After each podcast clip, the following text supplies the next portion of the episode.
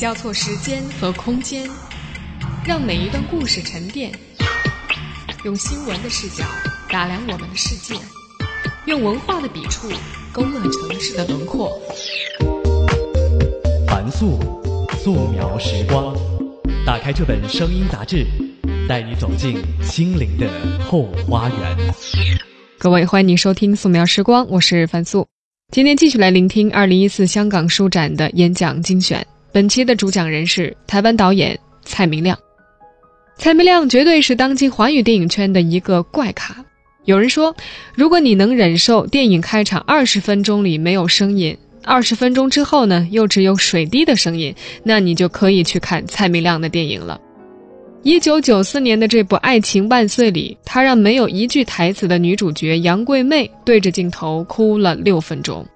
在电影《郊游》里面，李康生手捧着鸡腿盒饭，镜头就盯着这张脸一动也不动，看他从头到尾把一个鸡腿吃完，一盒便当吃完，再喝了瓶矿泉水，再抽了一根烟，最后打了两个饱嗝。这个长镜头足足十分钟。这就是蔡明亮的风格，不是慢，而是很慢，常常慢到一动也不动。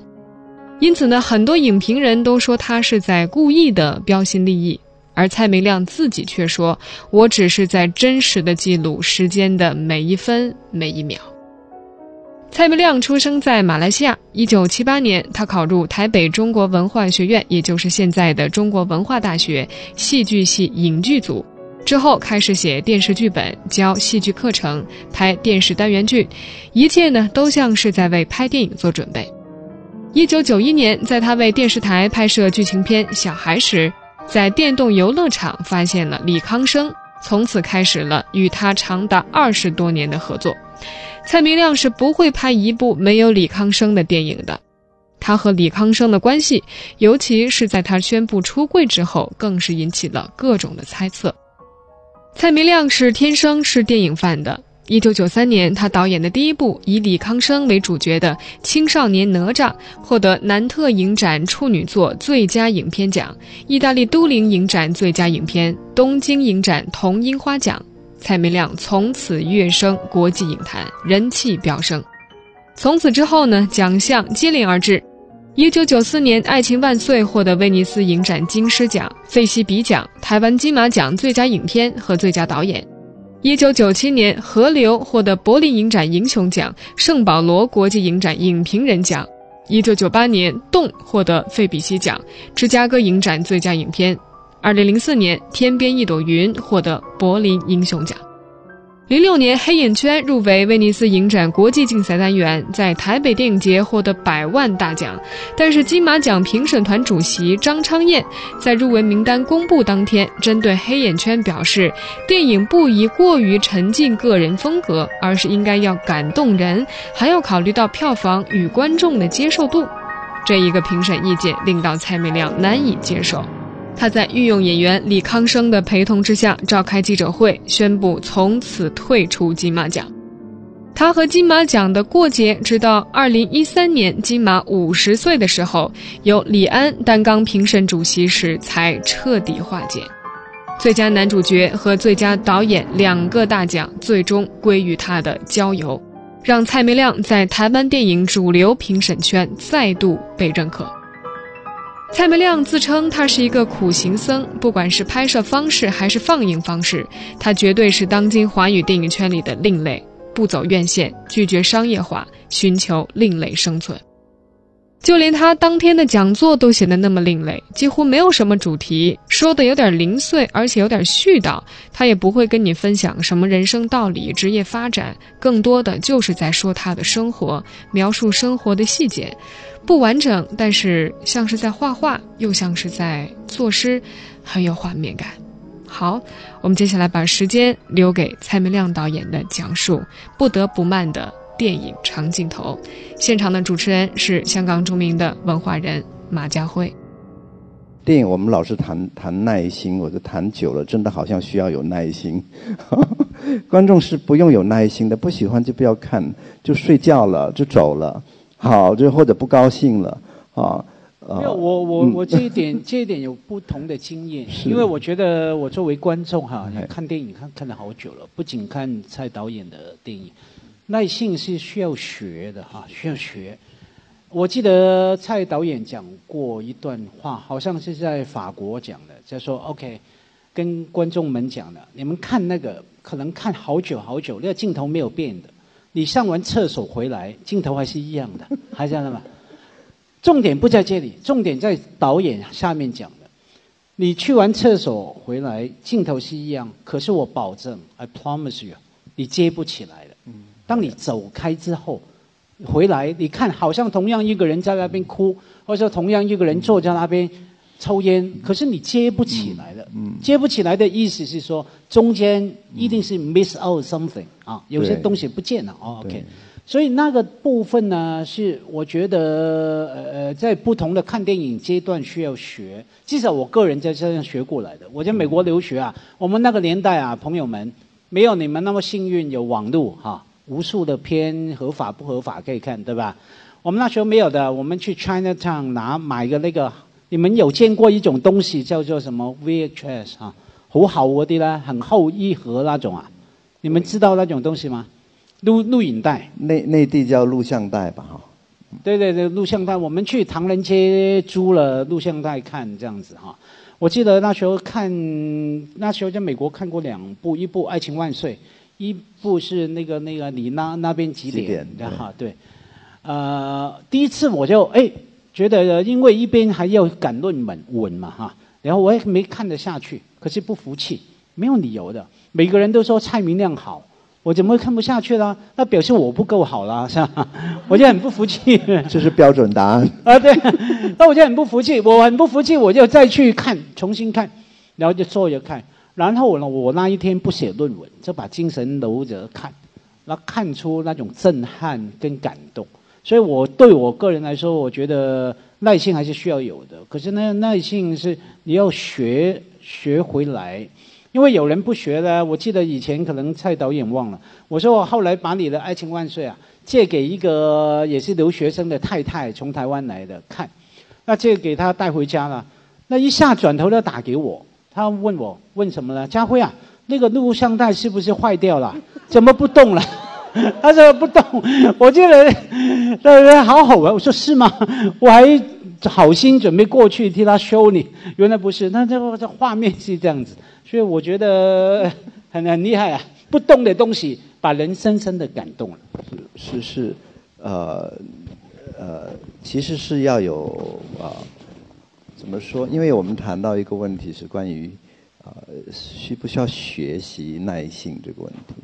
有人天生就很有耐心，有人很没耐心。为什么会同样的人有不同的啊、对耐性的那种状态哈、表现出来？我我觉得我我们我们可以想象一下，可能我们刚开始就都一样是个 baby，啊，都是小出生的婴儿啊，呃，怎么说？肚子饿了就就哭了哈、不饿的就乖乖在那哈啊一一种生理反应而已。那呃，可能对什么东西都好奇，都可以玩很久，好，呃，但是后来就东西越来越多的时候，他就要选择了，好，选择他最喜欢、最吸引他的东西。很可能我们这样的过程，呃，我我们就怎么说，要很多东西来填补我们以为我们需要的那个空白。那我我会觉得说，真是因人因人而异啦，这个耐心，因为每个人呃成长背景、经验、个性，你是天蝎座的，你是处女座的，可能对耐性的忍耐忍忍耐度也是不太一样哈。我觉得都是后天的、先天的都有哈。但是我想说。啊、我们回归到电影的概念，电影到底要干嘛哈？我最近老是说一句话，很多我的 fans 都知道，我很喜欢把电影比喻成月亮哈。呃，其实不见得是月亮，是是大自然的任何一个景象，都可以是电影的概念。它就是一个画面，啊，一朵花，一个稻田，啊，它它都是一个景象，一个你可以观看或者你不看的，或者你生活在其中的一个东西。月亮你当然只能观看哦。你看月亮，你可以看多久啊？也是因心情而异，因人而异啊，因状态而异。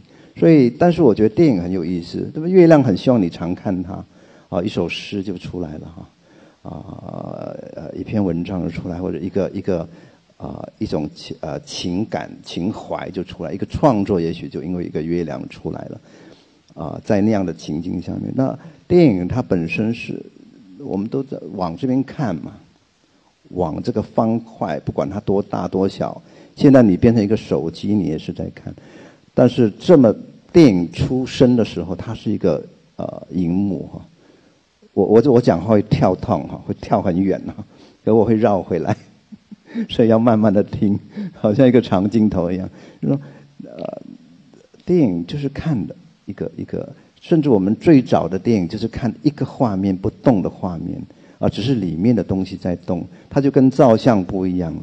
啊，最早我们的画面是人类最早看的电影是火车进站，路梅尔兄弟拍的那个，啊，那个火，甚至我们想象那个火车比较现在任何的啊那个交通系统，它都是非常缓慢的，啊，但是我们那个那时候的人就觉得哇，火车很快的又冲进来就跑掉，被吓到了，就因为看所以看到了一个东西，所以被震撼到，因为。明明知道它不是真的，可它那么活生生的出现在荧幕上，你看多么奇怪的一个发明，好，所以所以我觉得电影出来，它好像就是要你看它，看它做什么，啊，就好像你看月亮做什么一样，你看凝视一朵花做什么，或者凝视一张脸，啊，我我我就说我们刚刚全部三百多个观众凝视了李康生那张脸。啊，吃饭只是个手段啊。当然，吃饭也许是一个你要看的那个内容。就一个人怎么样把食物是放到嘴里咀嚼，然后吞下去。啊，他在哪里？在路边，我们会觉得很情何以堪哈。一个人啊，在路边哈，拍电影人都有这种感受，常在路边就吃一个便当。好，所以所以。啊啊！我不觉得拍电影有什么高贵的啊，过别人的，他跟一般的工人也一样。每个人导演也拿到一个便当，就在路边啊吃起来啊，谁看无所谓。我是饿了，我要吃，我要工作啊。这个时候是这样的，都是平等的。那我们看李康生把食物塞进肚子里面，那那么长的时间，如果他足够这么长的时间。它就不是一个情节了，啊，不是描述他吃饱要干嘛，就就真的让你看到一个人在吃饭，我们人的样子，人的行为，所以有人说我这个电影是一个动作的电影，好，一个行动的电影，一一一个一个单一动作的电影，啊，动作完成完成一个动作电影，不是一个。讲故事的电影不是一个描述情节啊或者情绪的电影，它就是一个动作。动作，你看什么动作？人的动作。你看到他的时候，你还看到什么？你可能看到自己。啊，我觉得关照的还是自己。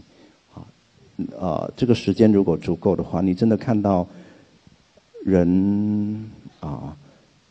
那个部分像一个动物的那个部分，他非要吃东西。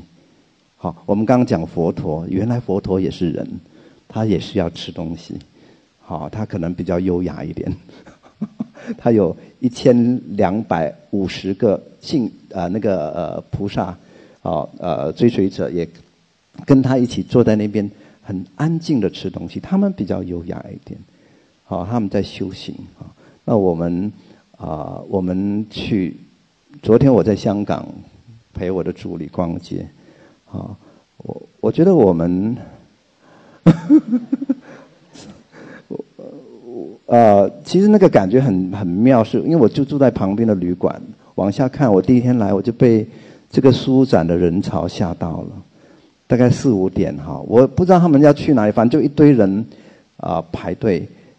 啊，不是排队在走路，但是他必须要用排队的方式走，一群不是一排，是一群人慢慢的移动，哎，我有些话很直接，不要介意哈。有时候，好，因为我可能也是在里面走，因为到了晚上我去湾仔吃个饭，走回来，我也被限制要，你知道，跟人潮一起走，一起走天桥，一起走那个有没有？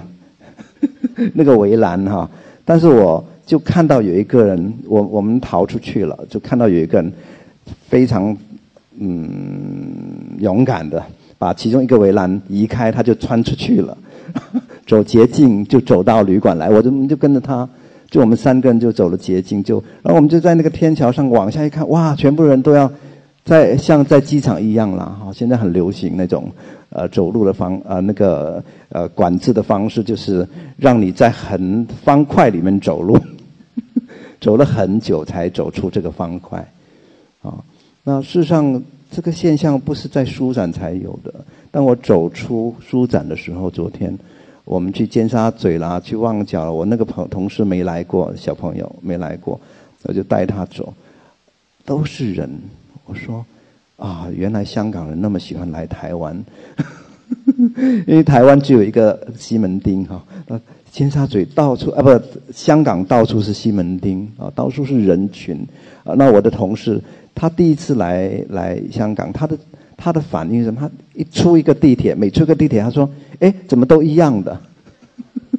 每个区都对不起哦，我这样讲哈，呃，没有什么褒贬的意思啊，我我只是说一个生活的现状。其实到处都一样的，不一定是香港，在马来西亚，我坐在上海的一个咖啡厅，往外看，看到一个景，我说这个景真像马来西亚吉隆坡的一个景。”啊，都是一样的，有高高铁啊，有地铁啊，也有有捷运呐，什么东西，景象都很像的。我们就在这边被限定的要怎么走路，啊，怎么转弯，啊，啊，啊，怎么说呢？怎么样生活这样子？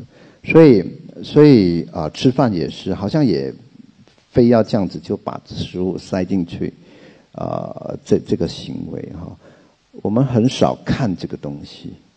所以我们很少看人，好，很少看我们自己，你知道？但是我们也生活在其中。我有时候我们也看不到，哦，你必须透过一个媒介，maybe 这个媒介电影是一个非常好的媒介，因为它放的这么大，哦，但是这么多年来，啊，从我从小认识电影到现在，我大体上感觉到电影给大众的概念，啊，就是讲一个故事，啊。啊，maybe 很动人，让你啊感动，啊让你笑，啊让你开心，啊让你啊好像暂时可以喘个息，啊暂时逃避到一个一个环啊一一个一个呃 maybe 是超现实的时间里面，不不不是真实的时间了，你要投入到，我们都说要投入到那个电影里面去，哦啊。啊！可是我们每一次进行电影的过程的时候，都是用同样的方法方式，所以电影久而久之，我觉得它啊，有点像鸦片，有点像嗯啊，真的像鸦片一样，你你你你断断短暂的哈啊啊使用它，用现在的术语说是消费了它，好那。加加种种，非常多的时间花在这个上面。可是啊，很少电影。当然，我不说啊啊，我我我不是说所有的电影都是这样的啊。很少的电影，特别对亚洲的观众有一种丰沛的感觉啊，或者启发的感觉，或者是改变了你。好，基基本上，我我们使用电影的方式是这样，所以所以。很少透过电影看到人，好，当然就不会，更不会看到自己，好，所以所以所以呃，看到的都都是虚幻的，呃，都好像也鼓励虚幻，好，鼓鼓励一个啊造梦的做梦的概念，好，但是离开这个电影院，你又回到现实里面。继续的这样生活下去，啊，所以想想看，我们人啊，呃，有了电影之后，一百多年了，其实人人类的社会没有太大的改变。好啊，没没有战争还是战争？你看你要看多少部的感动你的反所有的战争电影都是反战哈，我们必须这样说，没有人拍啊，可能有了那个德国某个时代哈，德意志时代，但现在我们看到每个反战的电影啊，都会很感动，都会非常痛恨战争。啊！但是战争还是继续。我在这边必须要花一点点时间，说我这两天的感受。看到啊，我的国家马来西亚那个飞机失事的事情，啊，也是很感慨。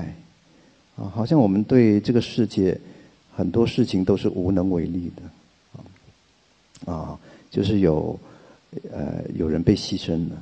啊，你你能做什么？你不能做什么？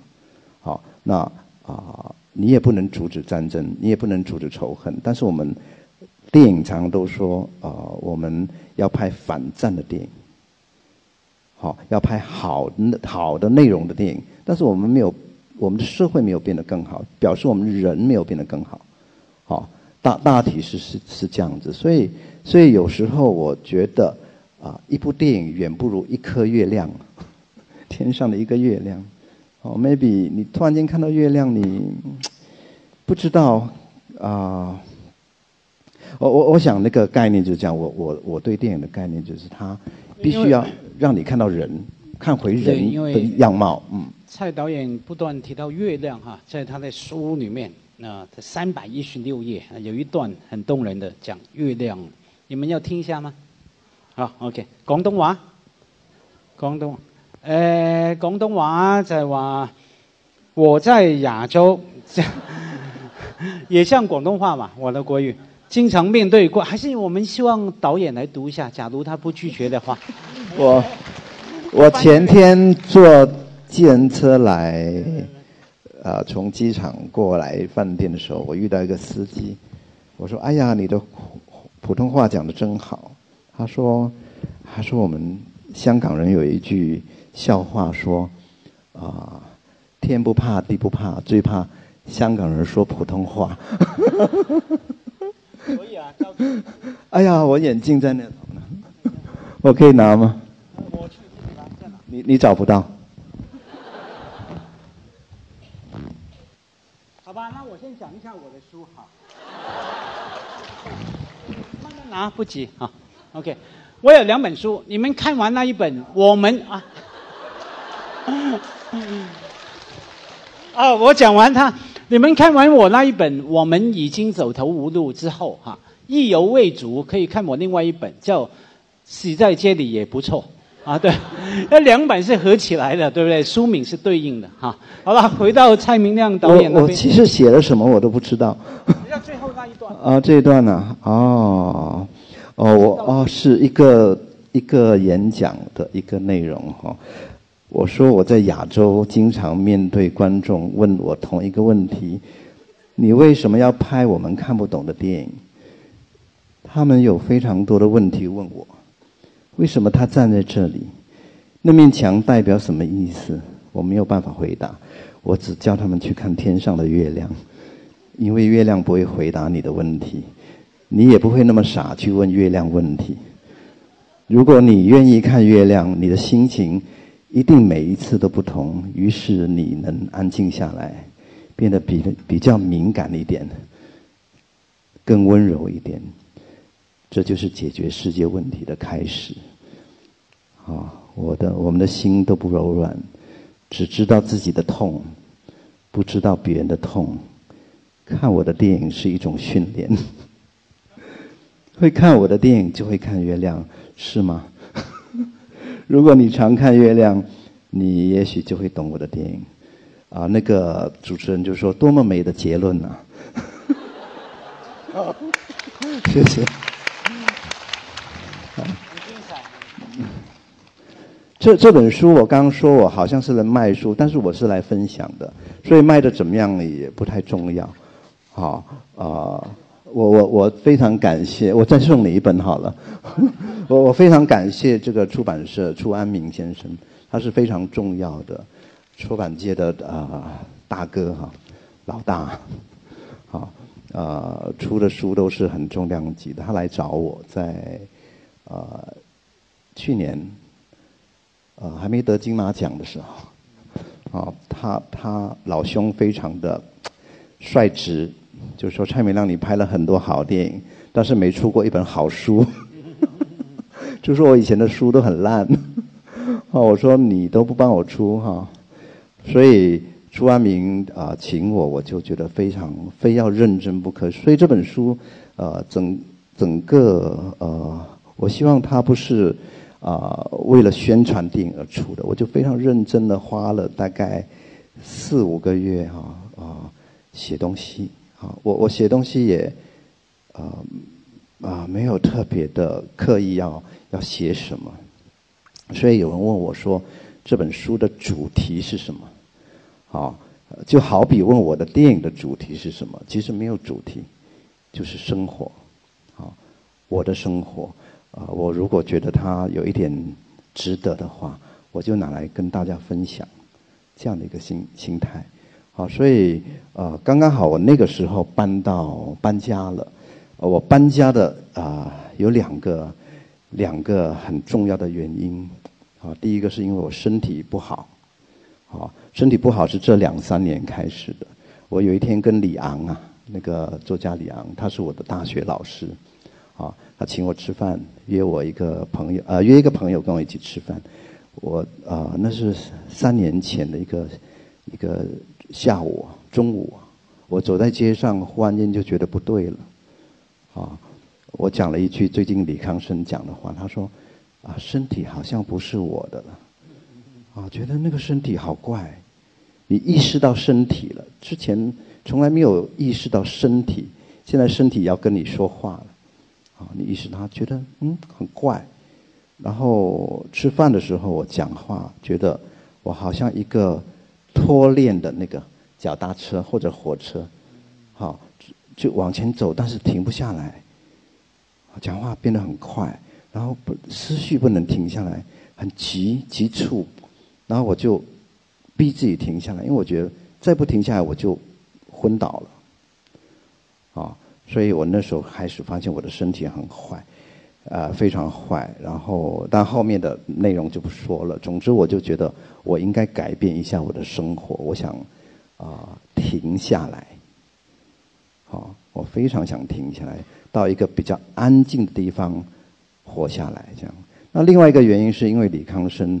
刚好在啊拍郊游之前哈，啊养了一只獒犬，啊那个獒犬怀孕了，生了七个小狗，那死了两只啊啊卖给人家一只，剩下四只。那养在哪里呢？养在我们的办公室里面。我办公室离我家非常近，就是一个巷口，我家的啊转个弯巷口就到了。啊，嗯，其实我是听不到那个狗叫的，因为是在办公室里面，铁门拉下来，呃，我们想给它好的地方，但是当时没有，忽然间狗就生出来了，好，就有五只狗住在办公室里面，好，然后其中一只母狗啊，那只母狗啊，有一天咬了人，很严重啊，那我的病呢？啊，也包括了精神衰弱，非常因就那个氧上不来，就很精神非常衰弱。我我有一段时间是啊，坐在车上面哈，只要有人超车，我整个人会跳起来的。所以我上计程车，我都会跟司机说：“哎，司机先生，对不起，你开慢一点，我因为我有心脏病。”司机就开很慢这样。好，那啊，变得精神衰弱，很没胆。胆什么都没胆，好坐也坐不住。我我我不能，我我不能这样做的，我必须要这样做的，抓着那个椅子。我在剪接的时候是完全随时会昏倒的感觉，所以有一点啊非常严重这个病。有一天啊，我担心那个狗咬人，或者担心狗跑出来。有一天那个狗啊啊，有一天我在半夜四点多钟听到狗叫。我就我只穿一条内裤，呃，一个背心，我就吓得就冲出去了，冲到马路上，一个人都没有，铁门也是拉下来的。其实我不是我的狗在叫，是别人的狗在叫，我就知道我不行了，我变得很啊啊焦虑啊，所以我就跟李康生说我们要搬家，为了狗也为了我。后来我们就找到一个废墟，待会你会看到那个废墟，好，但是我们住的是被整理过的。好，我就搬到废墟，所以刚好楚先生来找我，我就住到废墟里面去了。好，那我每天起来啊，真的，我就很怎么说呢？每一天起来做同样的事情，煮咖，很早起来了。我我在台北住都是啊呃中午起来，但是到了废墟住的时候。他是在一个山上哈，我大概每天四点就会起来，因为我被吵醒了，可是很心甘情愿的被吵醒，因为是啊一些奇怪的声音，啊可能是一只很大的鸟，啊在在求偶吧，啊我我很想知道它长什么样子，因为它声音太奇怪了，我就爬起来看，啊有一个黑影就掠过去，但是我没看到它的样子。啊，我，听到各种虫鸣鸟鸟叫哈，每一天都是这样，我就醒。那当然我还可能会再睡下去。啊，到了早上我就开始起来扫地，扫我的客厅，煮个咖啡，然后我就坐下来看着我的窗口，我的落地窗山是个是个山呐，是个山谷，山谷的远处是重叠的山啊。我就看那个山，我就整个人就安静下来了。我记得我第一天写的一篇稿。啊，是看着那个山，啊，我说，我想做一个诗人，啊，真的非常想做诗人，但是做不成诗人，我就想做一个农夫，啊，啊，做一个懒惰的农夫，啊，种一点菜，一点花，什么都不要做，不要像我老爸一样。那么辛苦，那么忙，后来还是死掉了。我我真的这样觉得哈。那啊，这本书就开始了，是这篇文章开始的。他他他真的就让我带我回到啊啊啊一个初初啊那个叫什么最起初的那个时代时候，人生最起初，我就想到说，对啊，我睁开眼睛，我看到什么？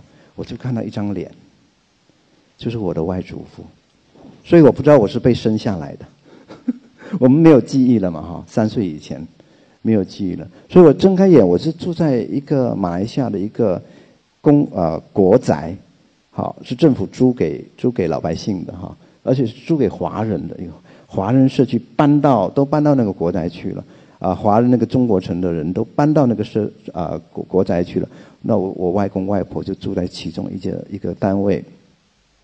我睁开眼睛我就活在那边，其他我都不记得了。好，我就写我的外祖父。好，我跟我外祖父有一个很啊很特别的呃生活，就外公外婆非常喜欢看电影，好，非常喜欢看电影。但他们是做小生意卖面的，书都有写，但我可以在里面稍微提一下。啊，卖面呢，那个时代的生活，我必须要说，我也很感谢我出生在一九啊五六零年代之间。好，我其实蛮老的。好，维基百科都有。我比你大吧，我猜。看起来比你小。比我年轻多。你几岁？你你继续。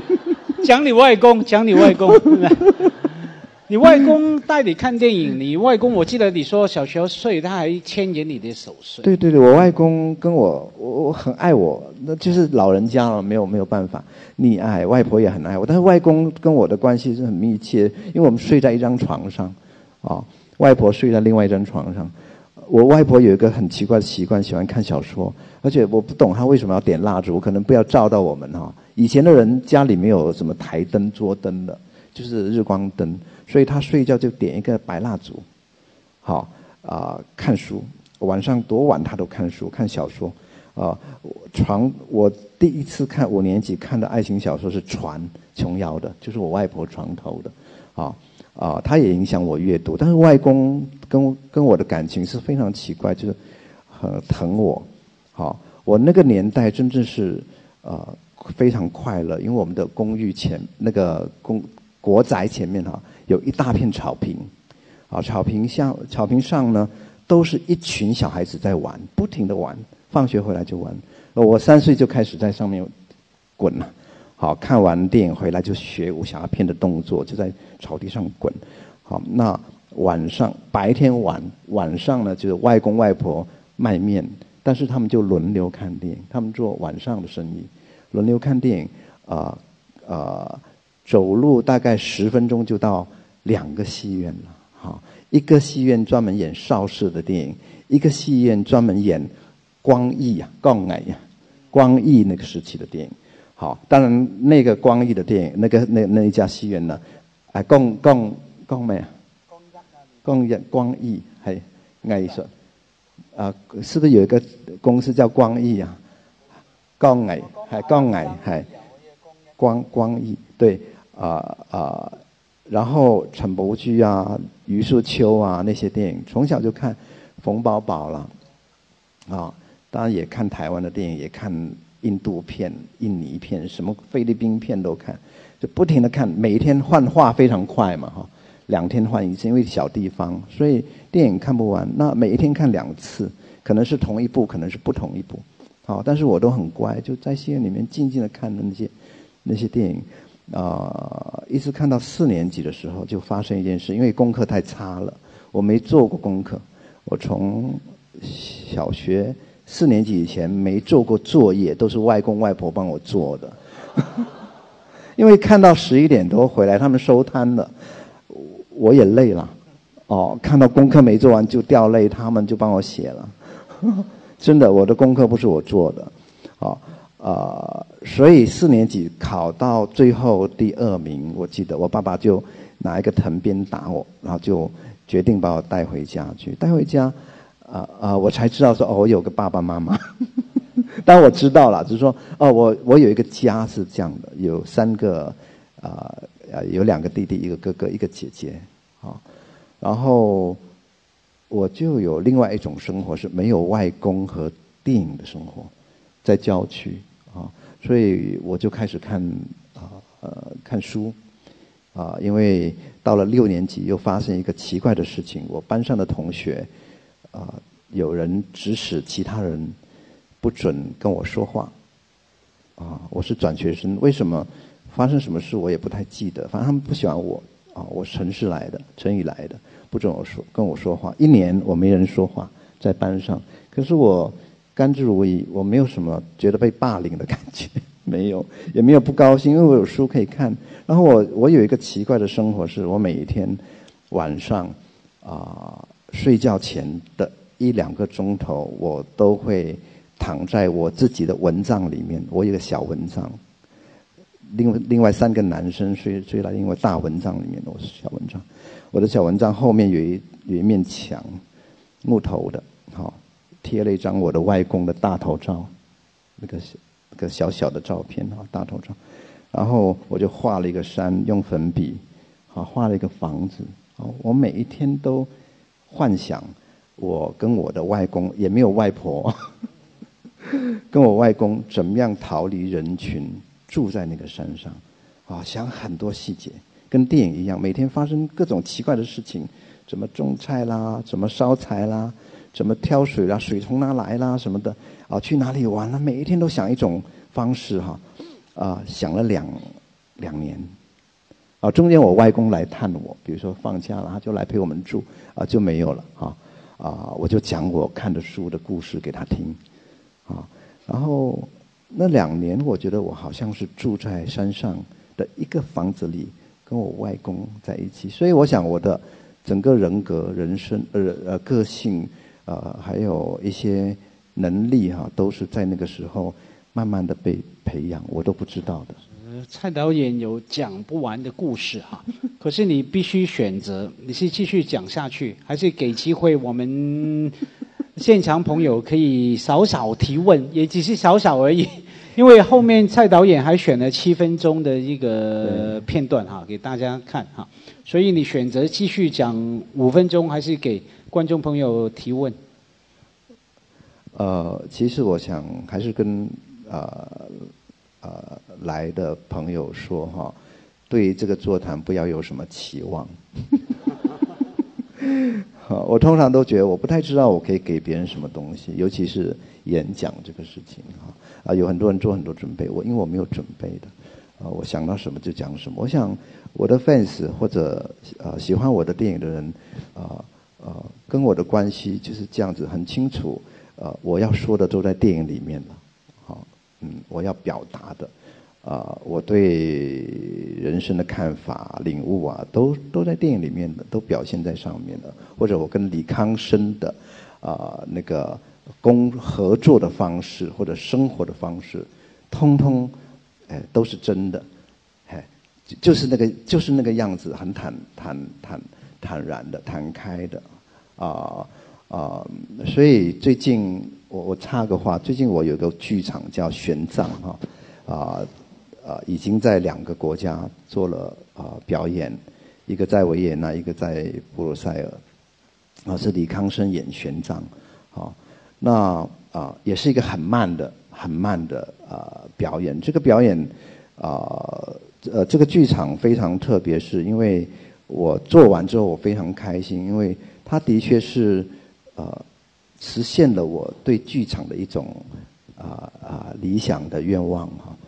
怎么说呢？就是说用非常少的元素去表达啊，去表达，好像是在讲玄奘，其实呢讲这个唐朝的僧人哈，西天取经的那个精神，那其实是是呃呃我在反映啊我自己对生命的一种看法，就是说。可以非常简单，剧场可以非常简单，电影也可以非常简单。比如说吃一个鸡腿，它其实就是一个电影，一一个镜头，它就是一个电影。但但是我们我们啊世俗这一百年来把电影啊啊啊怎么讲，制式成一个概念。这个概念就是要有故事，要九十分钟、一百分钟，哦，要有演员，要有表演，要有剧情，好各种发展哈。但是它没有回归到看的概念，所以我自己，所以所以有非常多的规定给他，包括长度，好啊，包括看电影的环境，好，通通都已经自制化了，好，所以大家只要看到一点不一样的东西就不行，走几何一样，就是那种感觉，就哎，看到一个演员只是走走路走得很慢不行，要骂他，好。啊，有时候骂的很难听，说我们是傻逼之类的哈。啊啊啊呃，马上要找意义出来，找不到意义，好不行，不可以这样，这不是电影啊。那我我我觉得我一直在想要打破这种概念。剧场也是啊，剧场你要表达，你你你要有主题啊，你要有内容啊，好，你要有表演啊，你要有声色效果啊。好，剧场要我我讲一个简单，他的啊工作的结构要有个舞台监督啊。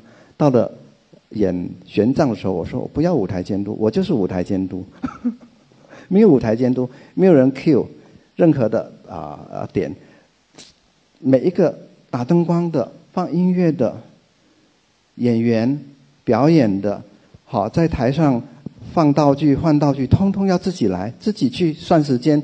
自己去感觉，所以每一天都不同。好，剧场是生有生命的，会死会会生也会死的，朝生暮死嘛，就演完就没了。你用录影机把它录下来，它也不是那个剧场，不是那个感觉了，不是你当下的观众看到的那个感觉了。所以那个才叫没意义。如果你把它录下来，哦，我给你看，我做了一个剧场。讲不出来，就像刚刚说的那个镜头，你出去了，回来了，断了，断的不是这个电影断了，是你自己的思路断了，感受断了。好，啊，画面没有断，还是在那边，只是你离开了，我没有离开。所以，所以我在做那个剧场的时候，李康生演玄奘，他就演一个玄奘的精神走路，我让你看他走路，啊，不只看李康生的脸，你看到李康生的身躯、血肉之身在行走这个事情，好，那个跟一千四百年前的玄奘是一样的。玄奘最厉害的地方是他一个人横渡沙漠，好，面对这么大的啊孤寂，好，有点像是面对人生的啊自始至终的某一块啊我们不愿意碰触的那个地方，好，那。啊，这个戏的元素非常简单，啊，当然有用音乐，用的很少，啊，也可以不要音乐，其实可以抽掉的。但是我想，还是给他一点音乐。这个音乐当然来之有处，哈，是有出处的。我用了香港的男音，啊，男烧一放在这个剧场，嗨，那个杜焕的男烧一，那。可能很多不是香港人就不知道哈，所以可以来看看这个戏的时候，听到曾经有过这么棒的艺人，这么棒的那个啊唱说艺术啊，曾经在香港里面。但我我用它啊，因为那是我听过的，我是生活的一部分，我放进来。好，那啊啊，这个这个舞这个剧场哈，只有一张纸。你看我用的非常少的元素，舞台什么都没有，就一张纸。白纸，啊，一张白纸，啊，然后一个演员就是李康生，不说话，他只做了几个动作，什么动作？睡觉，他在台上睡了四十分钟，所以观众要看四十分钟哈，他睡觉。好，我先问说，睡觉容不容易在台上？好，你哪怕不是不是在台上，你自己闭眼睛十分钟都很难。要么你真的睡着。李康生他很厉害，四十分钟在台上闭着眼睛给你看他睡觉。他有时候真的睡着了，有时候睡不着，啊，都 OK，都行。他睡着了怎么办？我把他叫起来。哦，我我我希望他睡着了，因为睡着是演不来的。不能演的，好，他要非常非常的放松。你看他这个镜头吃鸡腿，放不放松？逐渐就放松了。你给他够长的时间，他逐渐就放松了。所以，啊啊啊，怎么说？这个剧场就是非常符合我的想法，就是非常单纯的一个演员做了几个动作，睡觉。走路、吃饭、喝水，还有生人常常要做的刮头、剃头，没了。啊，这就是我，我用这些动作来表达，啊，我对玄奘的一个精神的概念。好，不过就是吃喝拉撒而已，人生就是包括玄奘也是这样子的。那他做什么呢？好，他传达一个。慢的精神，好，慢慢的花了十十几年吧，来去，啊，从他的本处到印度取经回来，又回到本处，啊，弘法，好，为为谁利他，不是为自己，啊，不是没有镁光灯，没有传媒。没有狗仔，没有新闻，什么都没有。在那个年代，所以你可以想象那个时代的人这么这么的纯。好，那啊啊，我其实我不知道讲到哪里去了，没关系，我我要收一下尾哈，因为我我的意思说，我我讲什么都不重要啊啊，我只是坐在这边给大家看到，就像李康生。演我的戏一样，他就在我的镜镜头二十年，其实真的你不会想到他会得一个金马奖。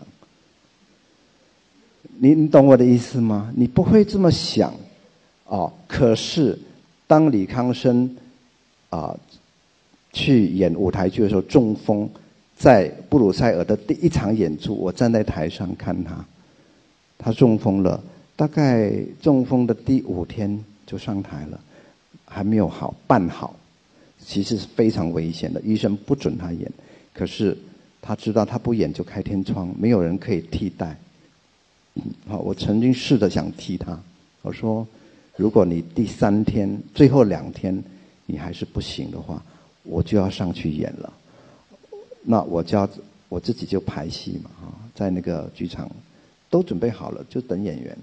我就穿了他的衣服，还好我也是光头，我就上去走，走那个台学他，因为我是导演，我都知道他怎么走嘛，我们就学他。走走，他就突然间我看到李康生下来了，因为他有啊得中风的人哈，非常害怕一个人在房间里面，他就下来坐在一个椅子上看着我。带着淡淡的笑，因为他觉得好好笑，我在演他，啊，看着我，那我就演完了两小时，我走下来，我说：“小康怎么样？我可以演吗？”他说：“你可以演呐。”啊，然后我就看同事帮我拍的 video，看一看，我说：“我不能演，因为有形无神，只有你可以演。”我就跟他说：“你再想想看。”你能不能就躺在那张纸上两小时，也是一个表演，怎么样都可以了，懂我的意思吗？好，怎么样？我说什么都可以了，怎么样都可以了，到到了这样的一个地步，到了最后第二天，他说我要演，让我演吧。好，我说好，你怎么样都行，就记住这句话。好，他就演了。第一天演完。其实是我提心吊胆哈，但是又非常感动。我站在台上，我只有一个想法，说，真是一个伟大的演员，真了不起。没有一个人是中风还演，还演出的，在舞台上面啊，是非常恐怖的事情。但是我们是不会想到说，李康生有一天，你们会真的注意到有一个李康生，在我的电影里面的。我们是整体的，好。但是我我我我觉得，所以李康生基本上是啊，他的表演是一个啊生活的概念，好，生生活的概念，好，我知道。那个没办法不打断哈，嗯，因为这是香港，他们规定的时间，到时候过时间就关灯、关冷冷气，所以我们也。可是我们可以不要走啊，好吧。那我看哈，因为下来我们还有一段七分钟的片，那真的可能我们打破了香港书展有史以来这个演讲的没有 Q&A 没有发问的机会。就在这场讲座的前一天，二零一四年的七月十九号，第十六届台北电影奖开奖，四个类别一共有二百二十八部影片报名，共计四十部作品入选，不分类十八个奖项竞争激烈。结果呢，最佳男主角又被李康生凭借着《郊游》揽得，最佳女主角由《回光奏鸣曲》中的陈香琪摘下。蔡明亮听到这个结果，应该感到很骄傲，因为陈香琪同样是他的爱将。从1996年拍《河流》到2013年的《郊游》，他们共同经历了很多很多。蔡明亮说：“总是有记者问他，你为什么把电影的时间拉这么长来折磨观众？”他说自己很冤枉，因为他没有在拉长时间，只是在还原时间。他说：“我们很少思考电影的意义。”在他的经验里，电影有两个重要元素，一个是影像的构图、拍摄的内容，另一个就是时间。构图是电影的一切，就是电影美学。另外，电影是时间的艺术，时间该如何表达，很让人困惑。现代人好像习惯用一种快的方式表现时间，以致时间只是一个情节、事件过程或者故事内容而已。他心目中的最佳电影等于时间。加命运，他说：“当你把速度找回来，你就找到了时间。需要一个比较慢的速度，让我们看到时间。这或许可以解释蔡明亮不得不慢的理由。他深信，电影的发明就是要教导世人重新找回看的能力。真实时间的描述需要被保留。”好了，感谢你收听本期的素描时光，我是樊素，下周再见，拜拜。